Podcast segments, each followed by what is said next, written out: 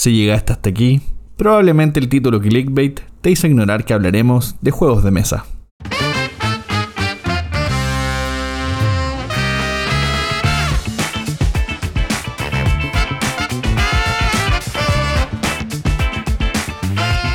Sean todos bienvenidos a un nuevo episodio de Manual de Supervivencia Lúdica. Estamos de vuelta, nuevo episodio, nuevos contenidos, qué maravilla. El día de hoy me acompañan Cristóbal Pérez y Diego San Martín. Jóvenes, ¿cómo les va? Hola, hola, hola. Jóvenes aún. Jóvenes aún. Gracias, gracias por lo de joven. Sí, por supuesto. los, jóvenes se llevan en el espíritu, en el alma. Al menos joven en, en espíritu. Mira, lo bueno y positivo de todo este capítulo es que somos tres chilenos, con un acento neutro que todos en Latinoamérica nos van a poder entender. Vaya a seguir insistiendo en esa tesis. Va, a ser el capítulo menos escuchado.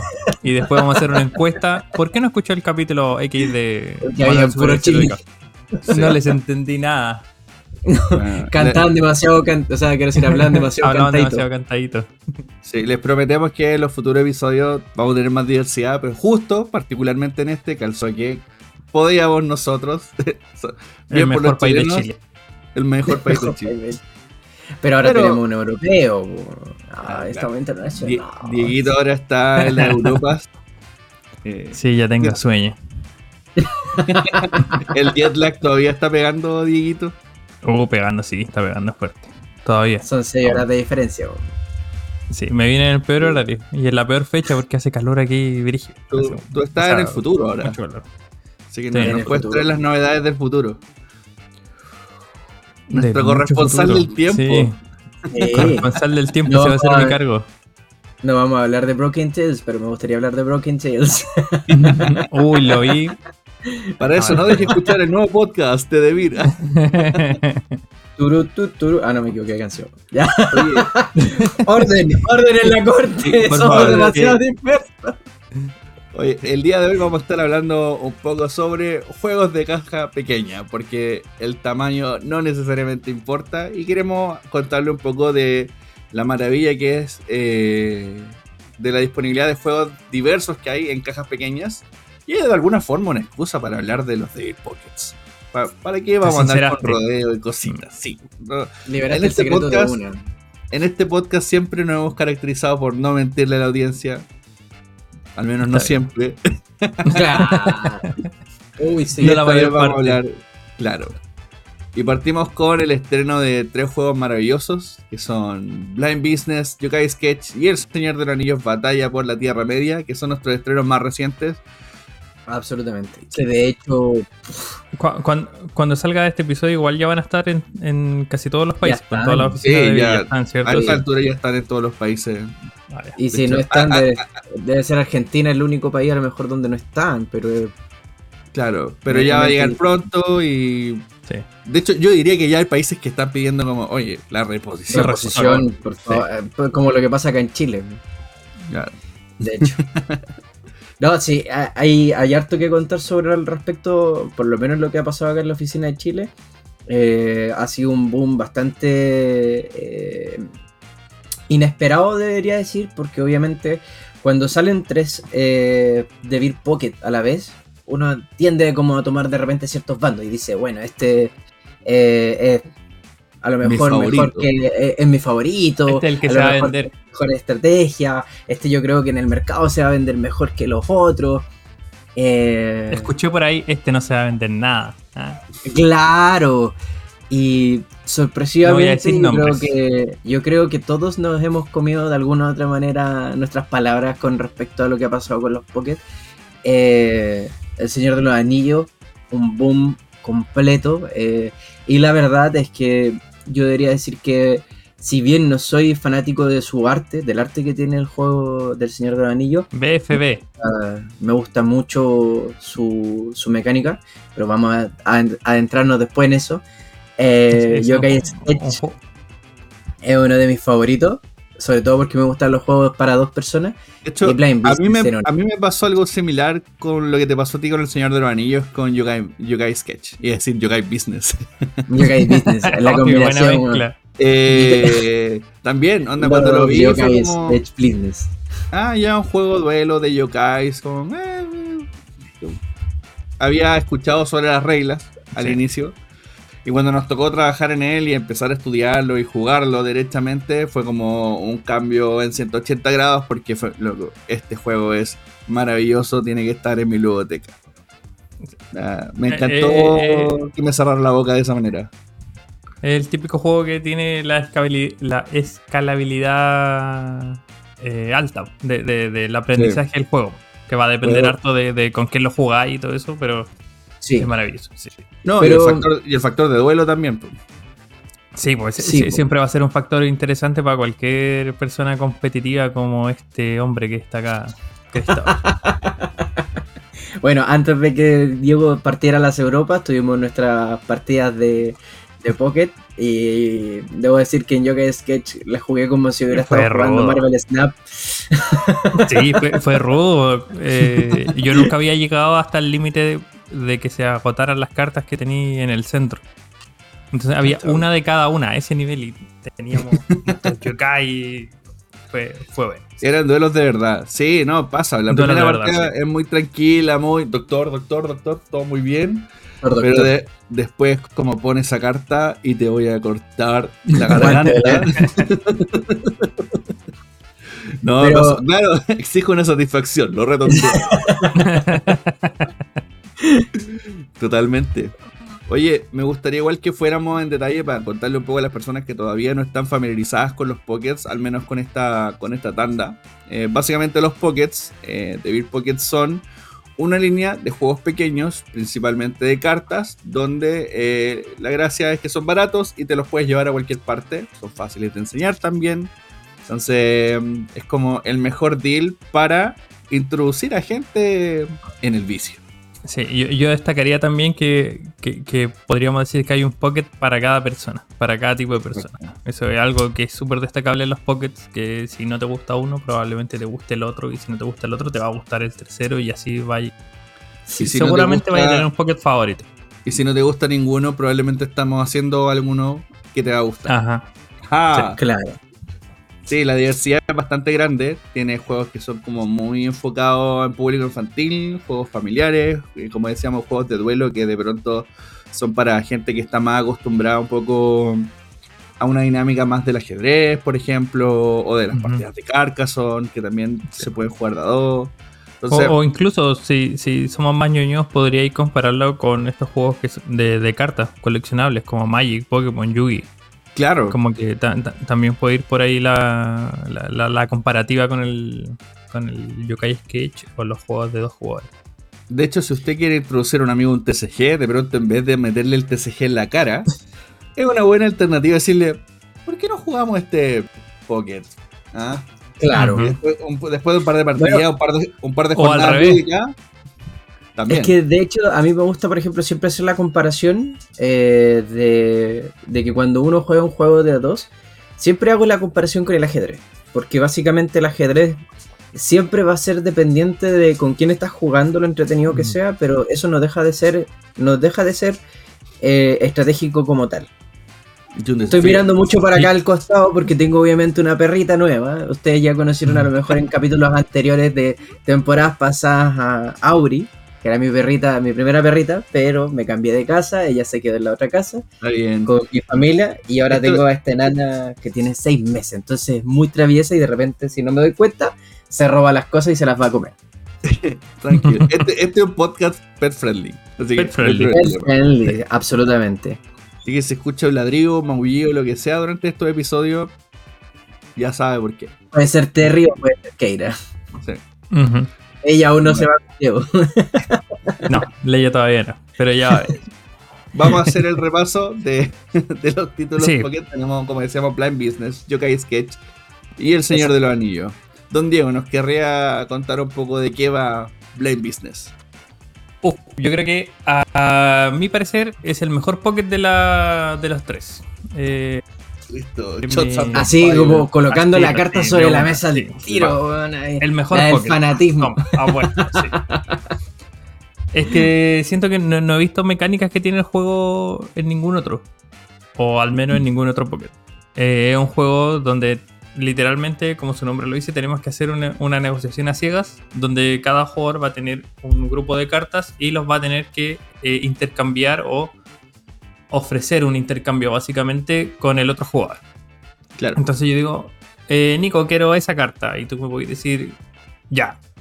Si la acepta, me la llevo a mi zona de juego, pero yo, tú me vayas a tener que pedir otra carta. Entonces ahí me piden la carta, yo tengo que ver si te la acepto o no. Si la acepto, te la llevas a tu zona de juego y no pasa nada. Pero si te la rechazo, ahí van pasando cositas más interesantes. Claro, y esto bajo Claro. el contexto de que tú no ves las cartas que tienes. Por ende, no sabes qué está eligiendo tu rival y asimismo tu rival no sabe qué eliges tú. Y por Exacto. otro lado, la gracia es que uno también va formando una suerte de escala, no necesariamente continua, pero una escala al fin, con esas cartas de, de, de, de alguno de los colores que están disponibles.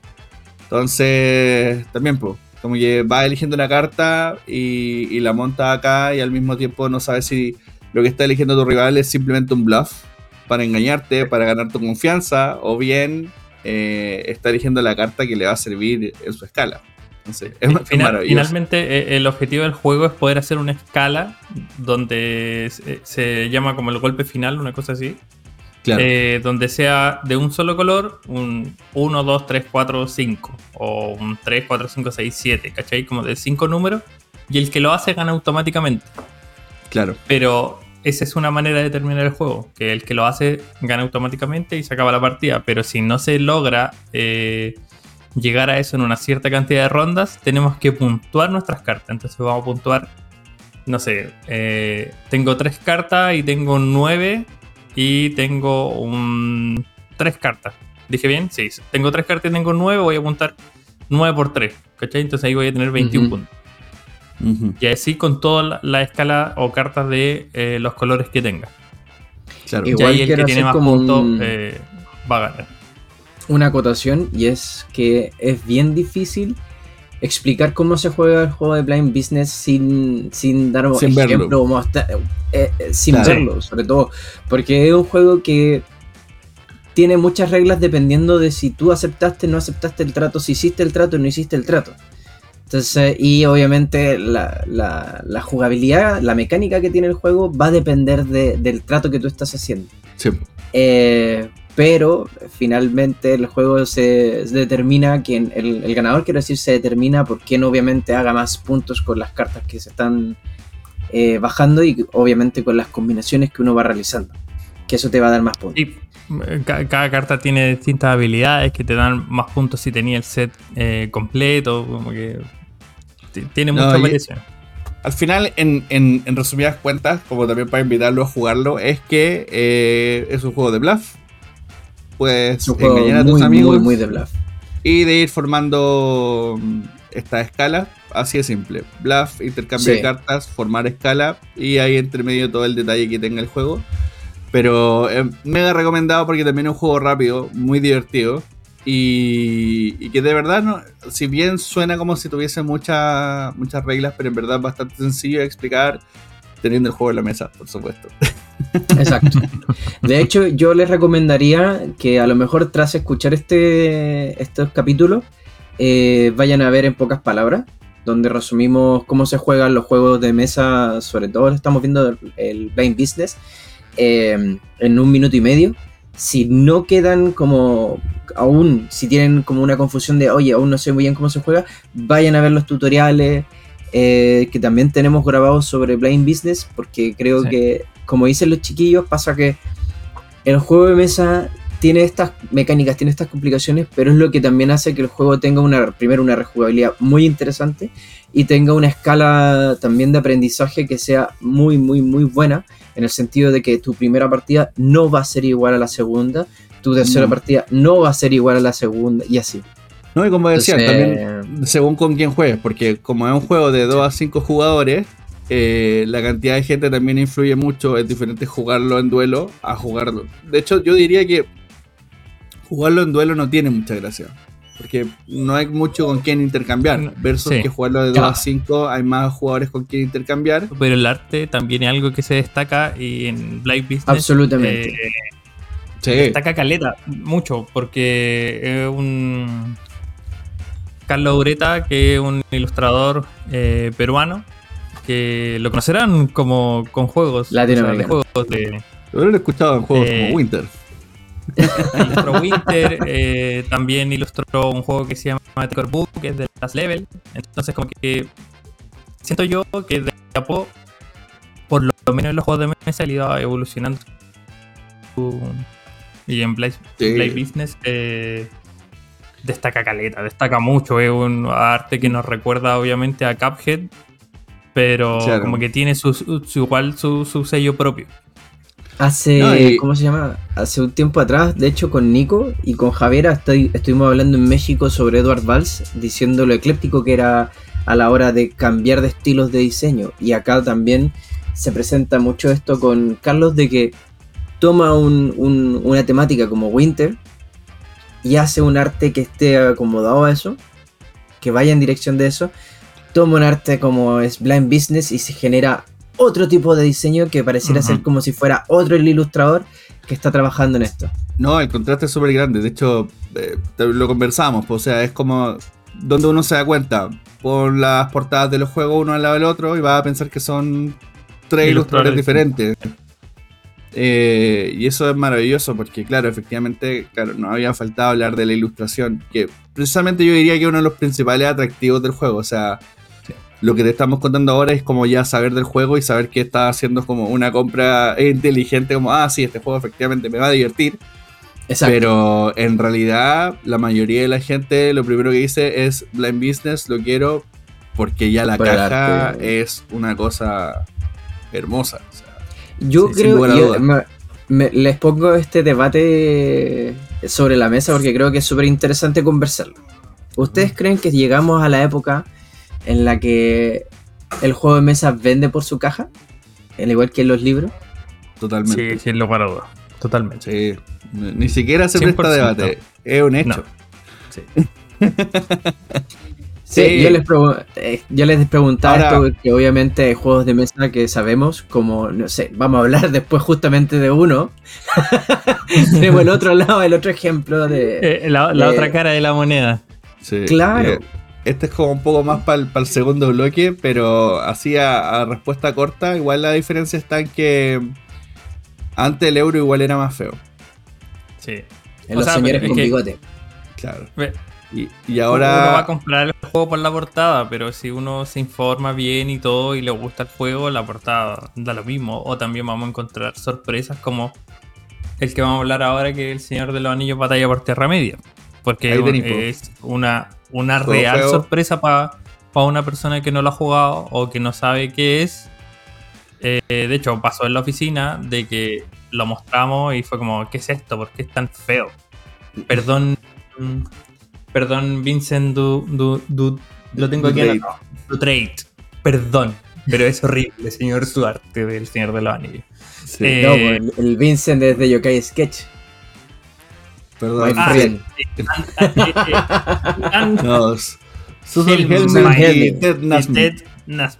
No hacen uno. Sí. ya, Pero- no importa, eso es una opinión personal. Eh, No, pero el- hay que, hay- igual hay que hacer el alcance de que este arte, el diseño y la ilustración que se hizo para este juego fue de hace cuántos años atrás. Sí. Estamos hablando de 10, Sí, 15 cre- años creo atrás. que o sea, salió el, el- el 2010, si mal no estoy. Claro. Si es que no el 2000. ¿2000? Entonces estamos hablando también de que Susan, de hecho, ha tenido un recorrido muy, muy grande en torno a las ilustraciones. De hecho, sus trabajos son súper súper reconocidos en Fantasy Flight Games. Y, Sí. pero, pero claro, estamos hablando de una ilustración antigua. Que era la norma de la época. Claro. De hecho, hubo una tendencia eh. también, por una época donde se hacía mucho, se intentaba hacer el fotorrealismo y que las ilustraciones fueran como muy, muy calcadas a la realidad y, y por ende ahí también salían ilustraciones que eran como tan feas como pegarle a la mamá. Nico, Nico, Nico. Aragón no existe. Aragorn no es real. Aragón no existe, no es real. No. Mira, yo sé que es real porque se, pegó- se rompió el pie. Se rompió el pie grabando una escena. Yo sé Sí. que. A- Aragorn, Pegándole un Aragorn existe, weón. Sí. En mi corazón. Sí, Pero- Aragorn existe y se llama Pero- Vigo Mortensen. Es argentino. Y, ha- y habla como argentino. Bueno, pero vo- vol- volviendo a- a- al tema. eh, el Señor de los Anillos sí, evidentemente es una gráfica, una ilustración súper antigua eh, que ya no, no... Como que en ese tiempo quizás no nos preocupábamos tanto como producto que sea así como Claro. bonito, sino nos preocupábamos harto de las mecánicas. Y este juego es una real preocupación por las mecánicas y por el juego, porque el juego es muy, muy, muy bueno. De hecho, la otra vez lo estuvimos jugando con, con Cristóbal y le daba la sensación de que, al menos eso sentí, que lo estaban pasando bien. Entre todos los que estábamos jugando. Da, da una buena Totalmente. experiencia, un juego muy sencillo, muy rapidito, eh, que tenemos que ir jugando cartas, haciendo compañías. De, vamos a tener los personajes clásicos de- del Señor de los Anillos. Aragorn, Ujú. Legolas, Frodo, etc. Y vamos a ir armando compañías. Pero claro, efectivamente tomando la tesis que decía Cristóbal, pues efectivamente antes eh, los juegos no eran tan atractivos y este es un fiel ejemplo de cómo el cambio es impresionante. O sea, cómo yo podría estar equivocado completamente. Ah, no voy a comprar este juego porque no es, Porque no es de mi agrado visual y después me lleva la sorpresa de que termina siendo increíble. Ahora, lado positivo, que esto no le pasaría a cualquier juego, que finalmente igual la gente lo compra porque es del Señor de los Anillos. Sí. Si no fuese de esta saga, eh, probablemente se quedaría ahí en la vitrina y nadie lo compraría, a pesar de que es un muy buen juego. Y, igual suena, suena, suena extraño que nosotros le digamos que es un buen juego. Es como, siento que muy de cerca la recomendación, pero Siempre igual van a súper, ser eh, cercanos. sí, es, es un juego súper sencillo eh, que te da harta interacción entre los jugadores, que es como pseudo cooperativo el, Ujú. el juego. Porque nosotros, como decía, vamos a ir jugando cartas, vamos a ir armando nuestras compañías y vamos a ir a derrotar las fuerzas de Mordor. En Mordor, perdón. Eh, vamos a ir a atacar a los Nazgûl, a los orcos, a Gollum. Sí, po. Distintos. Ahí, ahí puedes jugar con, con Aragorn y la y la horda de San Lorenzo. y- Eh, Entonces, Oh. como que va- vamos a ir jugando y eh, las vamos a ir derrotando y después van, van, a ir, van apareciendo cartas a medida que nosotros vamos jugando de Mordor. Y estas van a ir Claro. haciendo, como entre comillas, como eventos globales donde te van a decir descarta una carta, bota una carta de, de enemigo que hayas matado, etc. Y se va a ir formando una interacción así como súper rica entre los jugadores porque a pesar de que van a estar compitiendo, tiene una pseudo colaboración porque están Sí, todos po. peleando contra eh, las fuerzas del mal. Tienen un fin en común. Sí, pues. Qué maravilla. El poder de la vista. Eh, El poder de la amistad. Pero de hecho, es yo- a mí una de las cosas que más me gusta del, del juego del Señor del Anillo es la mecánica de, de, de Mordor. Donde dependiendo de la tercera carta que aparezca, es la, el, el efecto negativo que se va a aplicar a todo el resto. Entonces tú puedes que vayas a lo mejor un tanto confiado, tú dices, "Ah, a ver, estuve blufeando suficiente, estuve haciendo mi estrategia bien, logré matar a, a, mm, ah, ¿cómo se llama? A Saruman.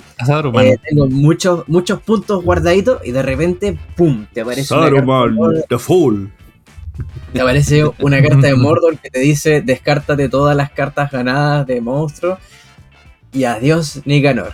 Entonces, como, ok, vuelvo a empezar. Gracias, te llamamos.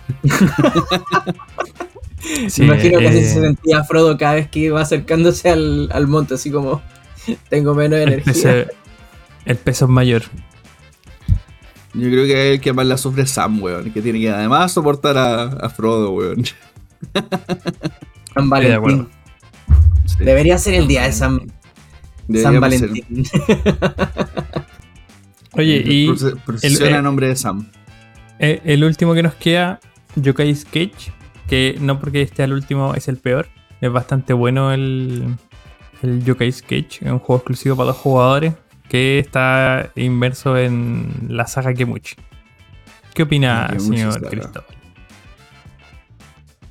A ver, Tú que me ganaste la última vez No. que. Me pasa que ahí me he encontrado como con muchas opiniones diferen- diferentes con respecto a estos juegos, sobre todo con Yokai Sketch. El Yokai Sketch es un juego muy sencillo, es un juego para dos jugadores, eh, es tan sencillo como el Winter, eh, si te gustó Winter, muy probablemente vas a apreciar y te va a gustar también Yokai Sketch. Em, básicamente porque tú tienes un. vas a ir tratando de ganar puntos colocando cartas eh, en tu lado. Y eh, cada carta del medio tiene un, un- un número, que puede ser 6, 3, 2, lo que sea, da igual. Claro, que están, están separados por. Hay, hay cuatro criaturas Cuatro yokais. de, de colores yokais. y cada uno un yokai. Entonces se supone que uno que tiene que ir haciendo como la ilustración de ese yokai. Entonces tú vas a tener cartas por tu lado y el rival va a tener cartas por su lado. por su lado.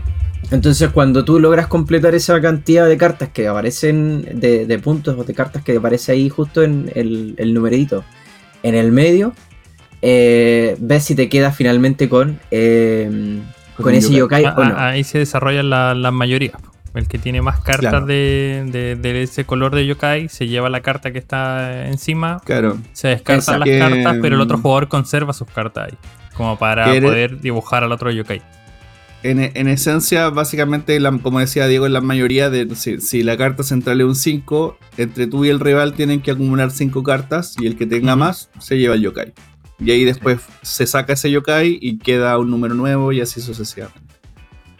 Sí, Exacto. Eso va, Entonces- va- va a ocurrir hasta que se acabe una de las pilas de. De, De yokais. De yokai. De Ahí yokais. se acaba el juego y el que tiene más puntos es el que gana. Suena. Y Suena adicionalmente a eso, hay cartas que. eh, mucha acción. Hay muchas cartas que eh, obviamente van a tener acciones como van a mover cartas del oponente, las van a mover hacia otro yokai, etcétera, etcétera. Entonces, a mí personalmente el juego la verdad es que me gustó mucho, lo pasé muy bien, me gustan, como les dije al principio del capítulo, me gustan mucho los juegos de dos jugadores, los disfruto mucho. Eh, soy fan de Aqualin, soy fan de, de Winter. Y Yokai Sketch me presentó una mecánica interesante a la hora de, de- de ser estratégico, de tratar de colocar estas cartas, ganando obviamente la mayoría para poder quedarte con la carta del Yokai. Y la verdad es que eh, lo encontré de hecho demasiado inmersivo y por eso yo creo que me pasó esto con Diego de que terminábamos casi que jugándonos la vida en, en la partida. Es que yo, yo la primera vez que lo jugué, como para entender un poco el juego, lo jugué sin las habilidades especiales. Y dije, "Ay, Claro. fome. Qué fome, no. Aburrido, pa, internacionalmente, aburrido, no fome. Eh, bueno, fome es aburrido, voy a decir mucho La- rato. la-. Era, gente latinoamericana te lo agradece, Diego. sí. eh, bueno, era muy, muy, muy fome, muy aburrido el Yokai Sketch sin- las habilidades. Pero esa vez que lo jugamos con las habilidades, fue una. Una. No sé, bola de cabeza eh, importante. No sé, no sé cómo decirlo. eh, porque Es que- jugabais carta, hacíais la habilidad, te cambiabais la carta para el otro lado, te movíais la carta eh, encima La de, arruinaba y de la la jugaba pila al que rival. la arruinaba y la jugaba al rival, el rival te la arruinaba a ti, entonces como que es mucho de toma, toma, toma, toma, toma. Oh, Sí, no, llega, el- llega, el llega, take toma, toma, toma. Sí. Sí. Eh, No, y además también el factor de que le da dinamismo eh, alarga la partida, porque puede estar una, sí, una, alarga la partida. una situación muy concluida y pum, te tiro la carta Sí. y gracias, onda, hasta más rato, porque todavía no te voy a dejar ganar, O, imposible. o- o- o- o puede ser que vais, vas perdiendo y cambiáis la carta para que el juego no se acabe y tú tener más Claro. posibilidades de seguir juntando puntos. Entonces como que Porque el nivel no es de menor que decir tiene de el que- juego es, es alto. Porque a veces cuando hay juegos que dependen del conteo de puntos, puede parecer que no vas ganando, pero en el, punte- en el conteo de puntos se genera esa diferencia, a veces por un punto, y el que parecía no ir tan bien iba increíble. De hecho, sin ir más lejos, como un, un pequeño repaso, nos pasó eso con el Mundial de la Red Cathedral eh, en la pasada Mega XP, que todo apuntaba a que, a que el jugador mexicano iba de maravilla, fue el primero que reveló todas las, la- las partes de la torre, todo, etcétera. Ajá. Y hasta en un momento se paró y dijo, no, vo- voy a celebrar con una, con una cerveza que se, se sienta, se sienta, eh, termina todo, ya eh, empiezan a hacer el conteo de puntos y el jugador peruano viene y lo sobrepasa a- literalmente al final por un Al punto. final. Por Uno. un punto. Uh, Uno. Man, la cara, la cara de destrucción de ese ser humano. Eh, eh, eh, eso es una, una, una buena victoria, así como que bien. O, yo, la o yo podría, la considero podría ser así como una mala, mala derrota o, o algo así. Yo creo que, igual, eso- yo creo que eso igual es una como- mala derrota, porque te ganaron pero por una un muy buena punto, victoria. Pero ganaste No, por un punto, estaba- ¿no? Entonces, como que. Celebrante hasta de tiempo, antes de meter el Mira, gol. Bueno, también. hay- hay varias cosas como que analizar ahí. La primera, la primera es, eh, claro, es una mala victoria porque te superaron por un punto. Como que siempre, aunque lo superes, siempre te va a quedar esa espina en el corazón de, bueno, fue un punto. Fue un punto. Hubiera por hecho otro esta lado- otra acción, hubiera ganado dos puntos y hubiera ganado el mundial. Claro, y siempre los escenarios imaginarios en tu cabeza van a dar vuelta y vas a despertar a mitad de la noche así, ¡Red Cathedral! Yo no volvería a jugar más Red Cathedral. Claro. ¡Mi trofeo! Pero, de, de hecho, algunos comentarios que entrevistamos a la gente es como, no quiero jugar Red Cathedral al menos por un tiempo. Pero otra cosa súper importante es que eso se dio mucho. O sea, estaba el primer y segundo lugar a un punto, el tercer lugar como a dos o tres, y el, el cuarto lugar como, no sé, a cinco puntos. Lo cual te dice que fue una partida muy reñida. Sí, muy que, que da la Sí, instancia para que cualquiera pueda ganar, incluso si no iba ahí eh, como bien posicionado durante la partida, sino que va de la Sí, mano es que- con si acumulaste bien los puntos. Sí, es que eso hace un juego altamente estratégico, creo yo, de que si el último jugador, el cuarto jugador, estuvo a 5 puntos de victoria de pasar al primero, es como con cualquier microacción que hubiera hecho, la- el resultado hubiera sido completamente distinto. Y un poco lo que pasa Entonces, con Yokai igual Sketch. es como rico, sí, es lo que pasa Porque, con por Yokai ejemplo, en Yokai Sketch bla, pacha, pasa mucho. Pacha, pacha, pacha mucho. Pacha, Cocha pacha, pacha, cocha pacha. Pacha, pacha. En Yokai Sketch pa- pasa mucho de que, por ejemplo, pudiste haber sido el que desarmó una pila completa y hacer que termine la partida. Pero en tu pila perfectamente pudieron haber puros números bajos. Sí. Entonces no acumulaste casi nada. O sea, ya sí, terminaste la partida, pero tus puntos son una basura. Versus que tu rival tal vez acumuló menos cartas que tú, pero son cartas más altas. Por ende tiene más Sí. puntos. Entonces Sí. también se genera eso de elegir bien dónde voy a apostar. Tal vez en este 8 me voy a demorar más, pero eh, el- Vale, la ocho recompensa es mayor. Entonces, ojo ahí cuando jueguen Yokai Sketch. Bueno, y aprovechando, si les parece, queridos, vámonos a una pequeña pausa y volvemos con otros pausa. temitas. Porque se Muy, viene. muy interesante, se viene bueno el, el siguiente bloque. Sí, bueno, bueno. Vamos con una pausa y volvemos con más Manual de Supervivencia Lúdica.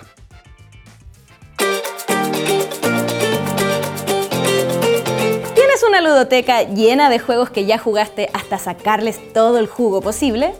¿Envidias a aquellos que acaban de conocer Catán porque tú también quisieras volver a disfrutarlo como si fuese la primera vez? ¿O simplemente te gustaría vivir un nuevo desafío con tu juego favorito?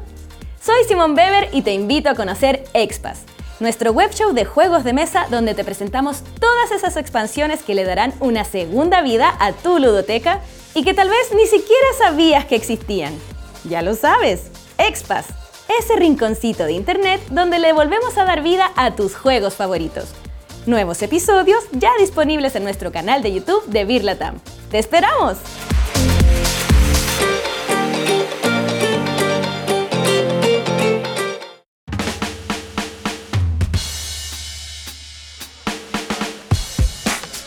Y volvemos con Manual de Supervivencia Lúdica y esa fue Simón Beba invitándolos a ver Expas. ¿Usted Qué bueno. saber de expansiones? Ahí está. Maravilla. Una grande Simón desde el inicio de los tiempos acompañándonos aquí en Debir y ahora con un nuevo web show. Todo Expas. solo se saque yo de, de Simón. Sí, se saque yo. En- Entreguen su corazón por Simón. Sí, el, el- un buen. A, a YouTube le hacía falta un, un web show así. Sí, Al mundo lúdico. Donde se hablara sobre las expansiones que al final como que las expansiones no siempre, no siempre, tienden a ser de repente como los rezagados de los juegos de mesa. Sí, cuando son como el Sí, hermano como menor. El hermano menor. el hermano menor. Sí. Adiós. Oye, yo soy el hermano menor de que te, ¿qué te pasa, güey? Yo Soy también el hermano menor de menor. una camada de tres. You see my point.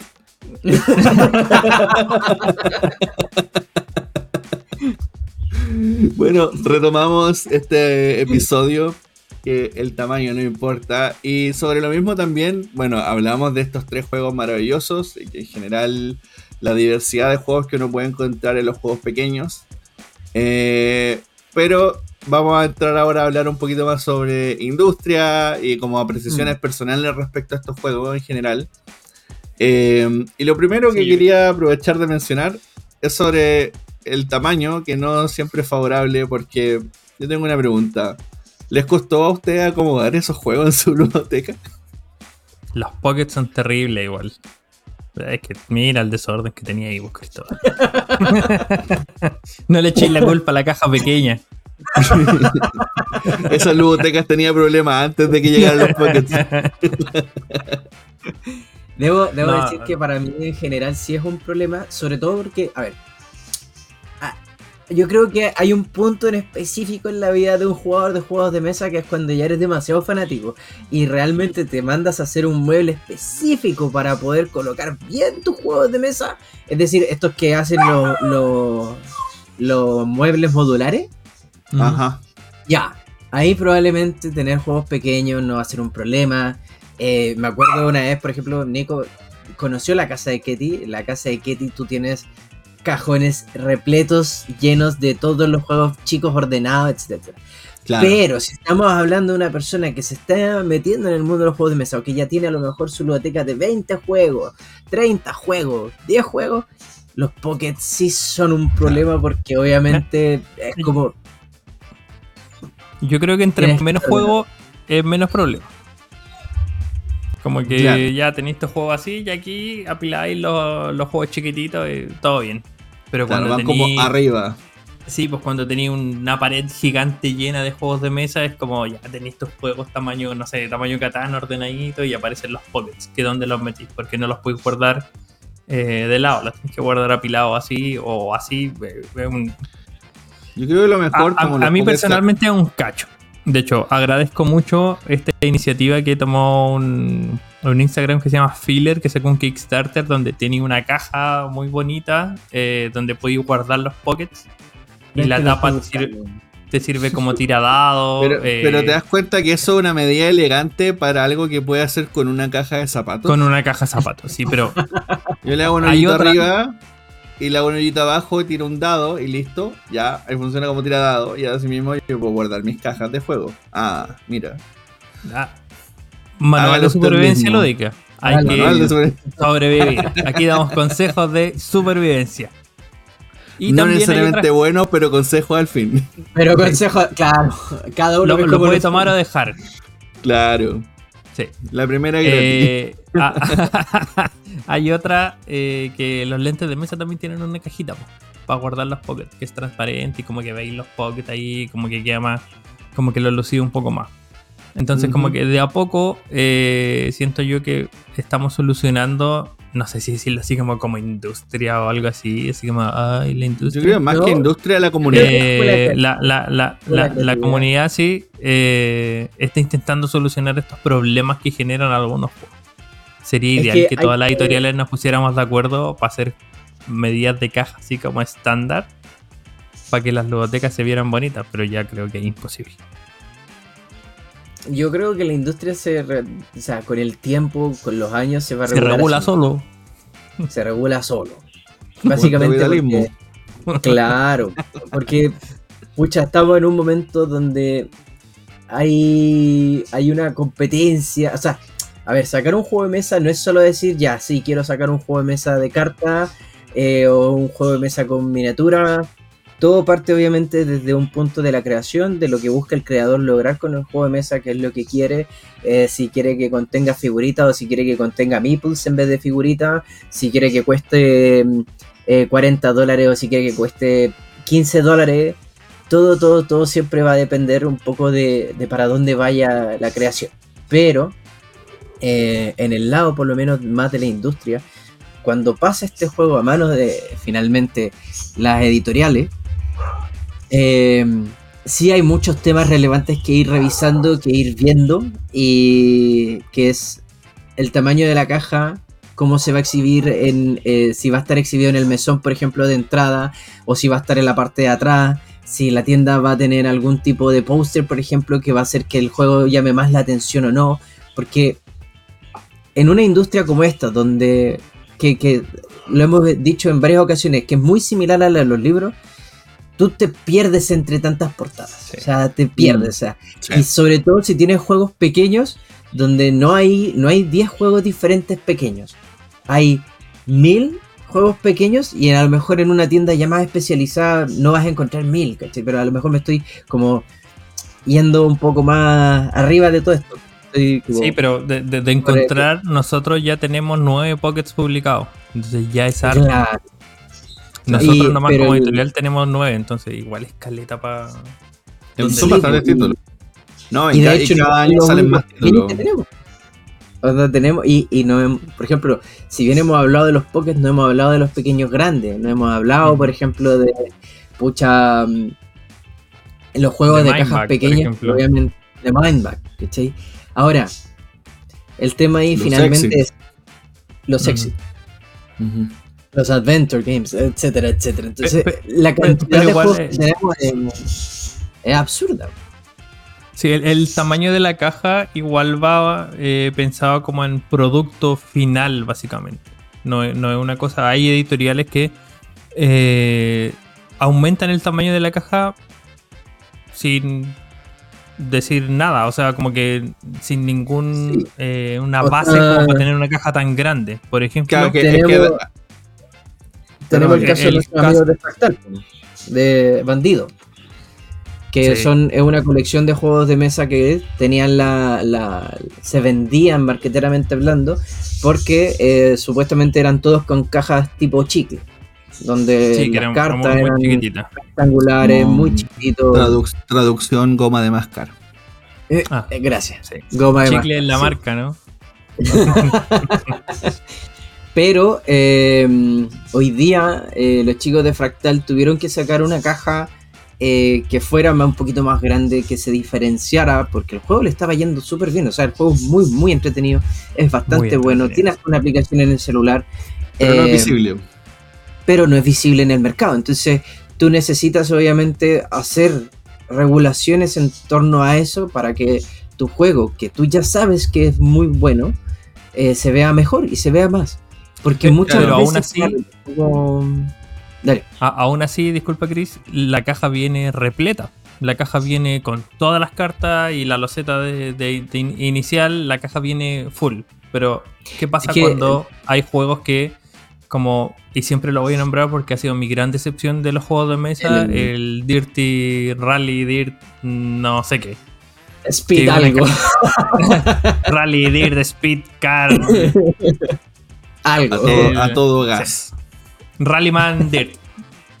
Dale, man. Eh, El- la caja viene vacía. Po- podría ser así la caja. ¿Cachai? claro. Entonces, Podrías. yo, yo me, me- me pongo en el lado de- del jugón, del que el que va a comprar su juego y que se va a gastar 50 la- 50 mil pesos, Dólares, eh, eh, 50 ¿Ah? dólares. 50 50 dólares eh, en, un, en un juego eh, y recibe eso, ¿cachai? Tú lo podías entender eh, de dos maneras. Quizás, o sea, e- en la mejor manera que lo podría entender es que, ah, claro, está pensado para que yo compre las expansiones. Que eso también se agradece. Y que Eso- pueda meter todas las expansiones pero- dentro de la caja para la gente que le gusta meter, eh, media loca, que le gusta meter sus juegos, expansiones dentro de las cajas. A mí me gusta, a mí me gusta. A mí no. es, es necesario, es necesario. Si no, los juegos me echan de la No, casa. se, se ve feo. No siempre quieres jugar con la expansión. Tendría que No, ser como contratos. y- ¿cachai? Es que yo creo que, o sea, por un lado se agradece que haya una versión que tenga espacio para las expansiones si está pensado de esa manera, eh, bajo la lógica de ya existen las expansiones y te saca una reedición con espacio para las expansiones. Pero yo creo que igual es un problema de diseño cuando ni siquiera has sacado una expansión y sacas Es que- un juego que con la excusa De que, De que porque me huele más, me huele más excusa porque si ese juego le va mal, créeme que no van a existir expansiones. Es que Sí, por eso. hay muchos juegos que están pensados con las expansiones.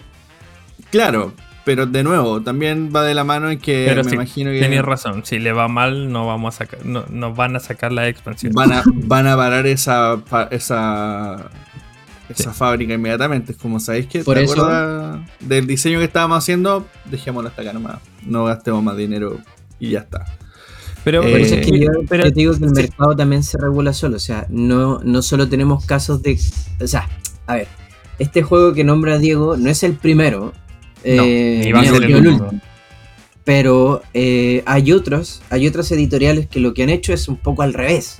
Y hay otras editoriales que han hecho algo totalmente contrario. O sea, estamos hablando de que una editorial, por ejemplo, cuando dice voy a sacar una expansión, piensa sacar esa expansión específicamente para que las personas puedan guardar el base dentro de esa expansión de la y puedan guardarla exactamente. Entonces, Eso tiene más otra. sentido.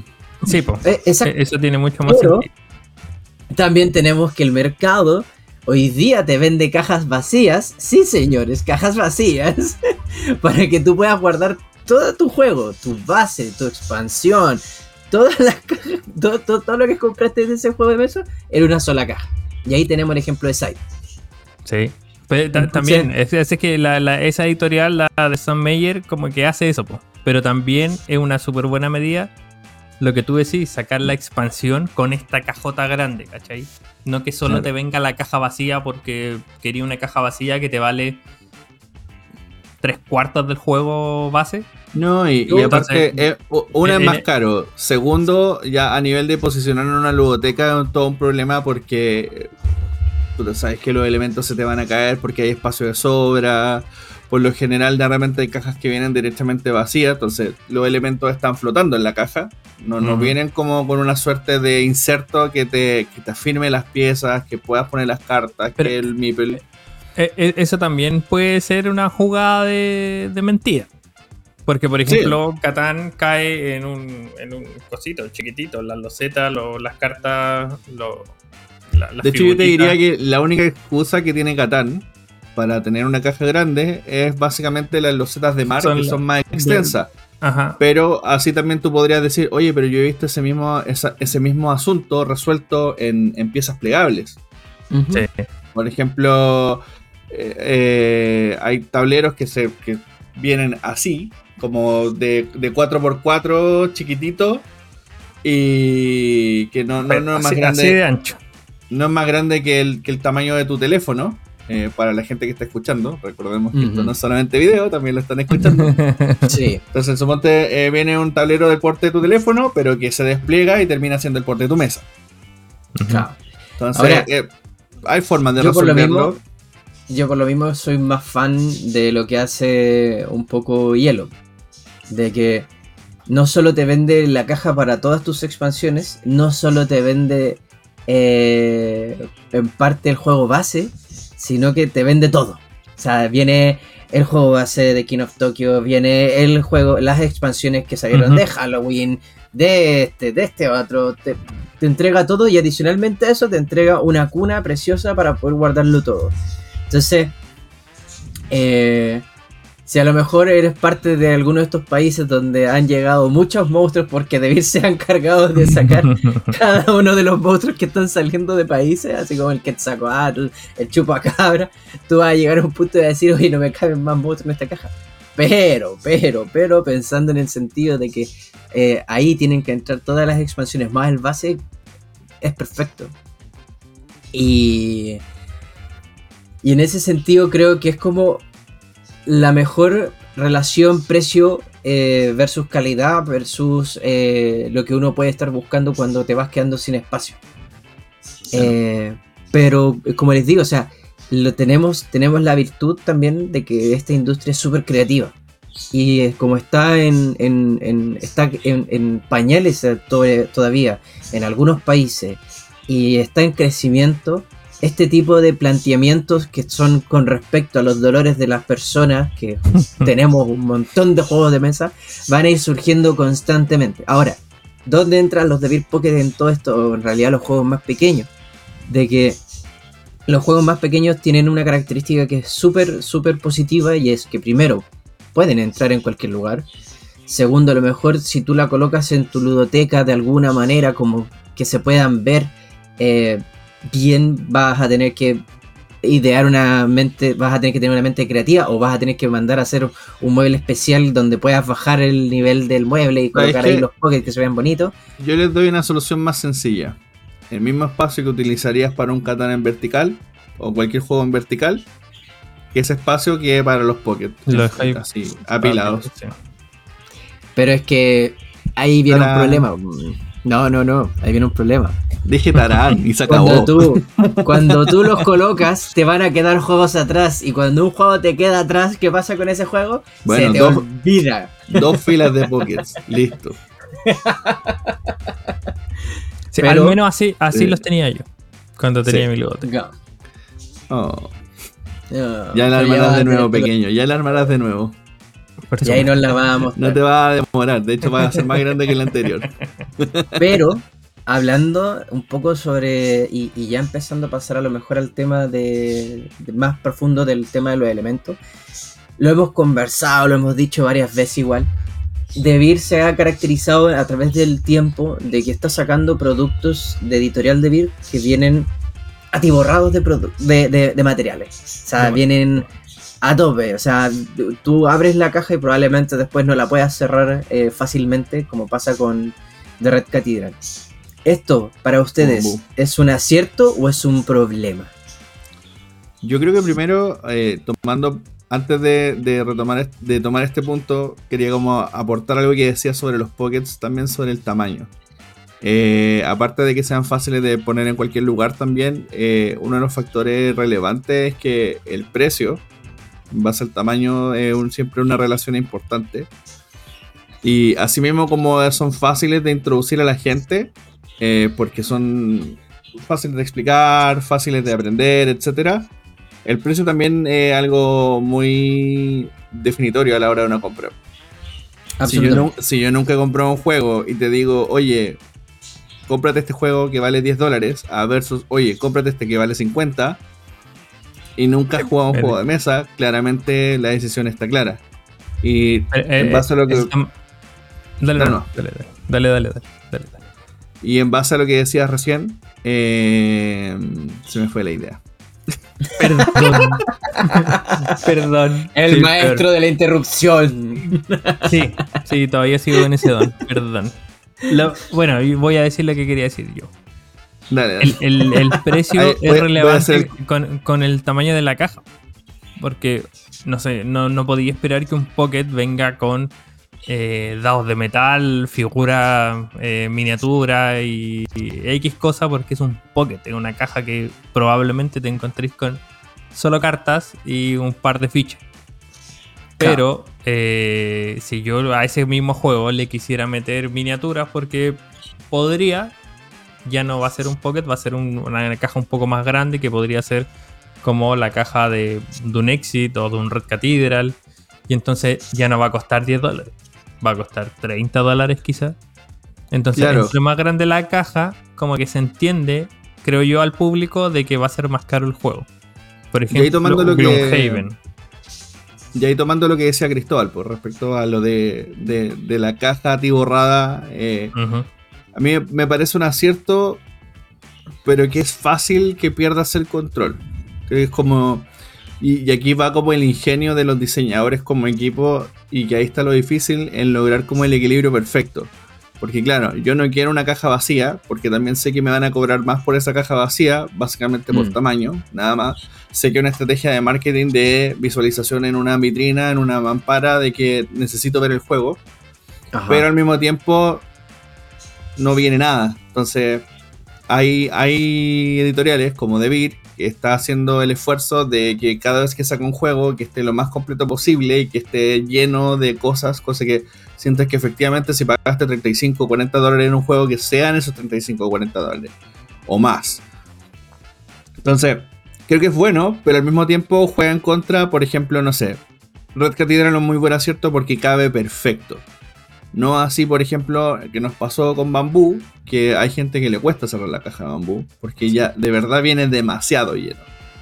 Entonces, ahí tenéis como el detalle. Hay gente que decía, no, onda, eh, podríamos hasta meter la expansión de, de Red Cathedral en la caja Red Cathedral. No, no.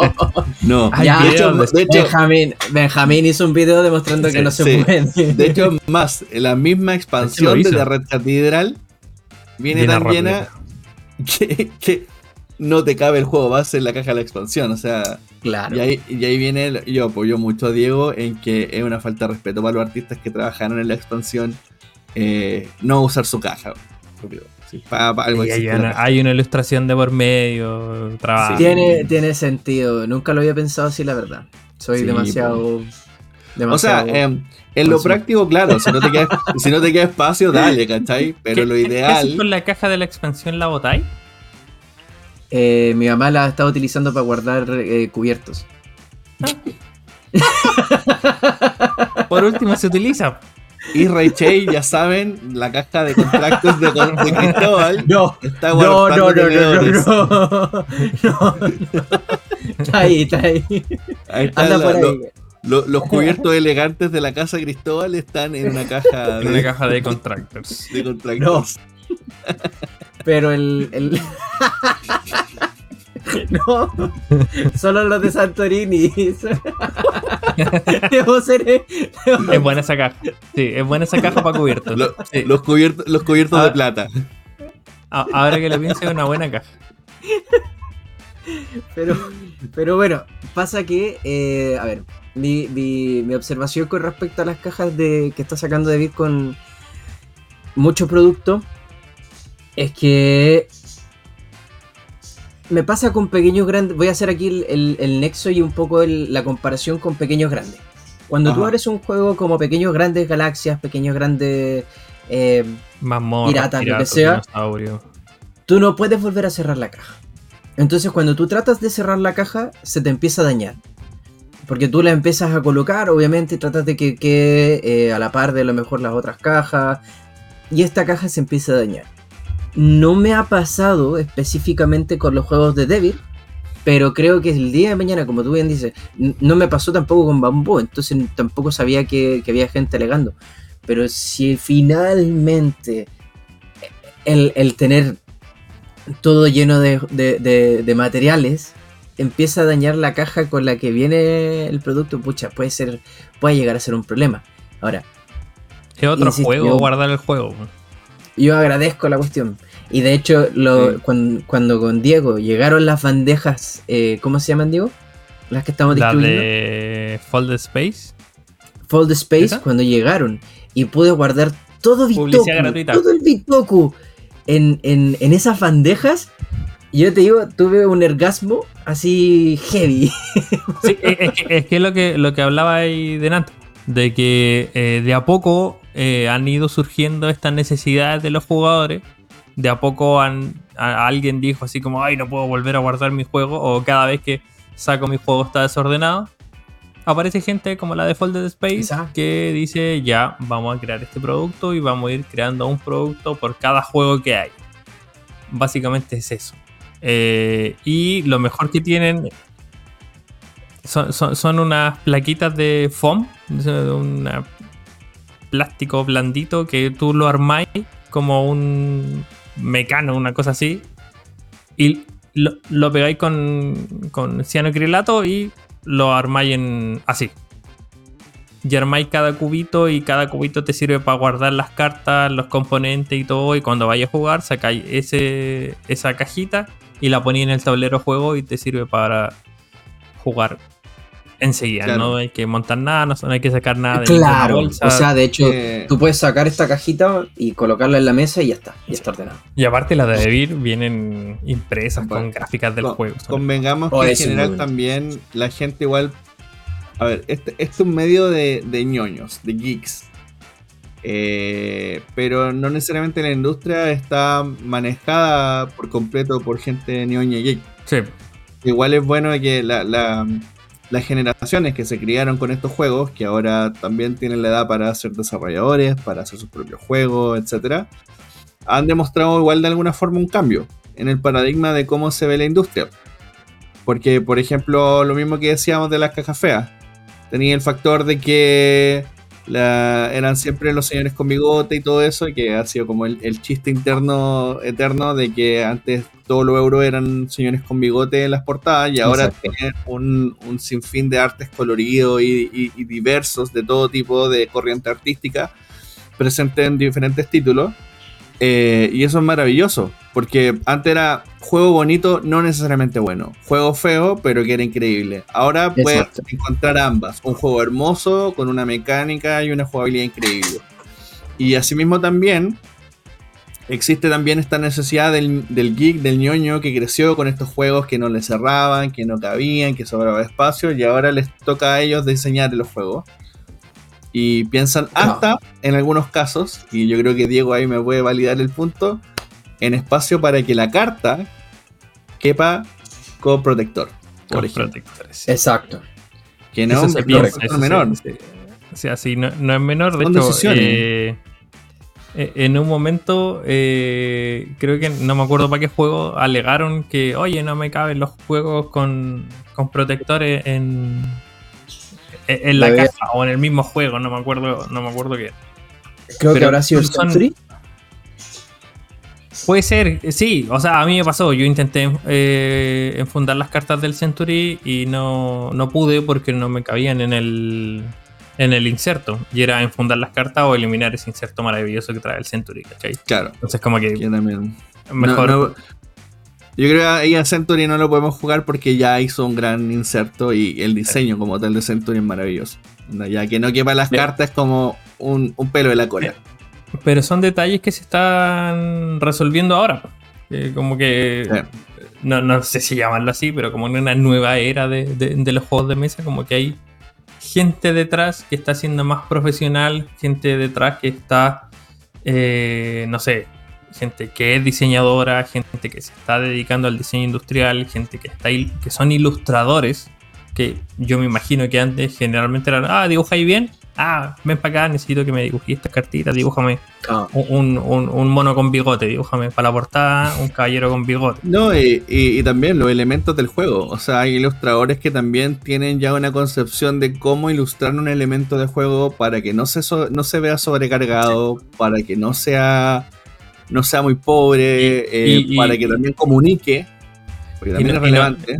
Y, y la industria igual se está preocupando de que no, no sea un cubito de madera, aunque sea un juego medio abstracto, que no sea el cubito de madera. Quizás que sea en la maderita, pero con forma de oro, ¿cachai? O con forma de madera. claro. O sea, Eh, de no- hecho, no es, es un que cubo, el- es una madera, ¿cachai? Como que de, Es que de a poco, de a poco se, ha, se ha ido eh, puliendo más el producto de juego de creo yo. Claro. Es que al final, de alguna u otra manera, estamos terminando siendo, estamos siendo como cualquier industria eh, geek, en el sentido de que va a depender de cuánto estás dispuesto a gastar es lo que vas a obtener. O sea, por ejemplo, si tú estás dispuesto a comprarte la edición coleccionista de Flamecraft, donde te vienen los dragoncitos de plástico, las monedas de metal eh, y mm, X expansión adicional o lo que sea de Kickstarter, da igual. Bueno, adelante, cómpralo. Eh, si puedes, lo, lo- ya está. Pero también si quieres comprar la el base que viene con los dragoncitos de madera, que viene con las cositas que son de cartón, los recursos que son de cartón, con bla bla bla bla bla bla bla, también lo puedes hacer.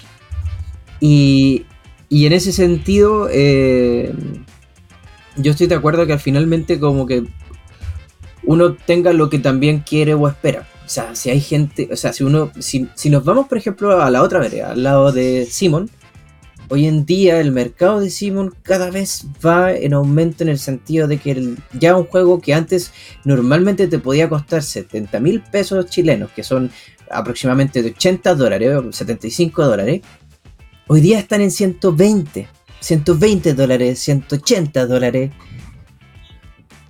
Entonces, ¡buah! yo creo que por eso me gusta un poco el, el, el- Pocket, porque creo que viene a entregar esto que a lo mejor eh, los juegos que hoy día están costando un poco más, que son más, más para el coleccionista, más para el que ya está un poco más inmerso en el mundo de los juegos de mesa. El Pocket te entrega la experiencia eh, del juego, de la entretención, con un, con un precio, con un precio bastante adecuado a lo que es el juego. Y adicionalmente a eso, no deja de ser entretenido, no deja de tener rejugabilidad, no deja de ser estratégico, no deja de ser eh, con una curva de aprendizaje gigante donde tú puedas finalmente sentirte casi como que estuvieras jugando el gambito de damas. Sí, precisamente. Yo creo que, es que ese, ese es como el tema, la, la- volver a la esencia de que da lo mismo el juego, da lo mismo la complejidad o el tamaño, o lo increíble que sea, sino que bueno, con un juego de 10 dólares de cartas, listo, Exacto. Sí. juguemos y da lo mismo. Eh, y después, si queréis seguir metiéndote en esto, dale. Es como comprarte un Blu-ray. Cómprate el Blu-ray barato, el de Sí. 10 dólares, mira la película o baja la pirata. Absolutamente. Y si te calentaste con las películas, dale, métete al mundo y eh, eh, pasa con todos los hobbies en realidad. Con O sea, todo, sí. todo. O sea, exactamente por lo mismo es como. Eh, en este caso, no sé, ponte tú que no me veo como que Debir saque después del día de mañana la edición limitada de Walkie Talkie, por ejemplo. Así como. Porque no es el objetivo. No, po. Con una portada negra y con folia de oro y... Pero Claro. cuando salió la, la edición eh, Black de King of Tokyo, ¿cómo estábamos todos nosotros? De hecho, bueno, Sí. claro. Todo, yo creo que todos la tenemos. Sí, sí, ahí está, hermosa. De hecho, no, de hecho yo no tengo sí. el King Es of que- Tokyo normal. Sí, Me fui de una al otro. Pero, pero Es que claro. a, a mí me pasa con esas cosas. De que te dicen, ah, es una edición única, coleccionista y que no se va a volver a reimprimir y ahí ya me tiro. No pasa. Pero sí, en esencia y un poco cerrando el tema, eh, de eso va. po. Eh, en la industria hay demasiados cambios que siempre van a ir sujetos a, a cómo se va moviendo la cosa, en que hay que promocionar un juego. Pero eso no quita de que siempre van a haber títulos que podamos, puedan ser más asequibles y que, y que por eso mismo también el título de este episodio, el tamaño no importa. Usted va a encontrar diversión en las dimensiones que sea. Solamente Sí, depende o que sea, usted ya- se sepa divertir. Aparte, no, no necesariamente si alguien te dice que un juego es bueno, tú lo vayas a encontrar bueno. Asimismo, si te dicen que un juego es malo, a lo mejor a ti te va a gustar. Entonces, como que. Exacto. Y, y eso refuerza igual eh, lo del tamaño de la caja. No Claro. por ser un juego grande va a ser mucho mejor a un juego más pequeño. Mm. Entonces, Claro. como que Y de- eso lo, y de- lo- lo viene a reforzar súper bien y creo yo que los pockets igual apuntan un poco a eso, a que tenemos que, eh, como decías tú, 10 dólares un juego, juguemos, lo pasamos bien, bacán. Es Exacto. como eso. Es más barato que una idea Tomar el juego, jugar, mu- mucho más, mucho más barato. De hecho, lo que dice Cristóbal es maravilloso. Pues imagínate, ¿cuánto te gastas en ir al cine y te divertiste la vez? Sí, Bueno, tres horitas. tu grupo, tu grupo de amigos, entre todos pongan 5 dólares compren un juego y van a tener muchas tardes de diversión. Bueno, exactamente lo mismo. El chiste es jugar. Y, nada más. Y con eso cerramos este episodio de Manual de Supervivencia ¡Woo! Lúdica. ¡Woo! ¡Aplausos! ¡Eh! ¡Lo logramos!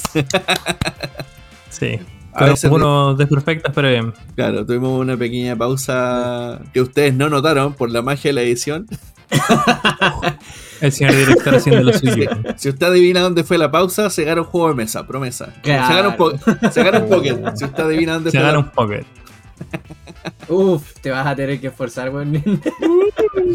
y, más, y adicionalmente, perdón, estoy, estuvimos tratando de hacer nuestro acento lo más, lo más neutro posible, con traducciones también de Nico, por parte de Nico cuando nos íbamos. Les prometo, que, no se puede, pe- pedimos perdón por eso. les prometo que el próximo episodio traigo gente que hable diferente.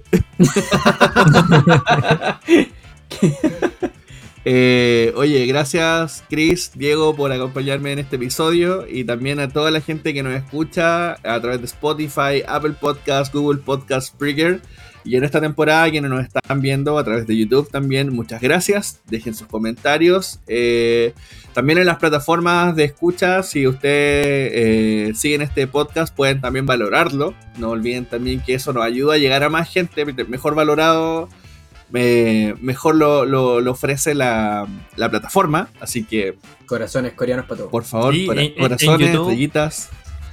eh, en YouTube de- eh, dejen de qué temas quieren que hablemos. Yo creo que es igual, es súper interesante para También nosotros eh, bienvenido. poder saber de qué, de qué quieren escuchar que, que hablemos aquí en el podcast. Está, en este maravilloso espacio. No, no, se nos están, no, no se nos están acabando las ideas, pero eh, como para los partícipes de- de- del programa igual. Obvio que sí. Pero si es que se nos acaban, sería bueno tener más. Exacto. Ajá, un buen, un buen backup. Y bueno, eh, eso fue este episodio. Muchas gracias por escucharnos y nos vemos también en otro episodio. Un abrazo. Muchas Beso gracias. en la vemos. mano, Chau. en el taquito y para el público. Adiós.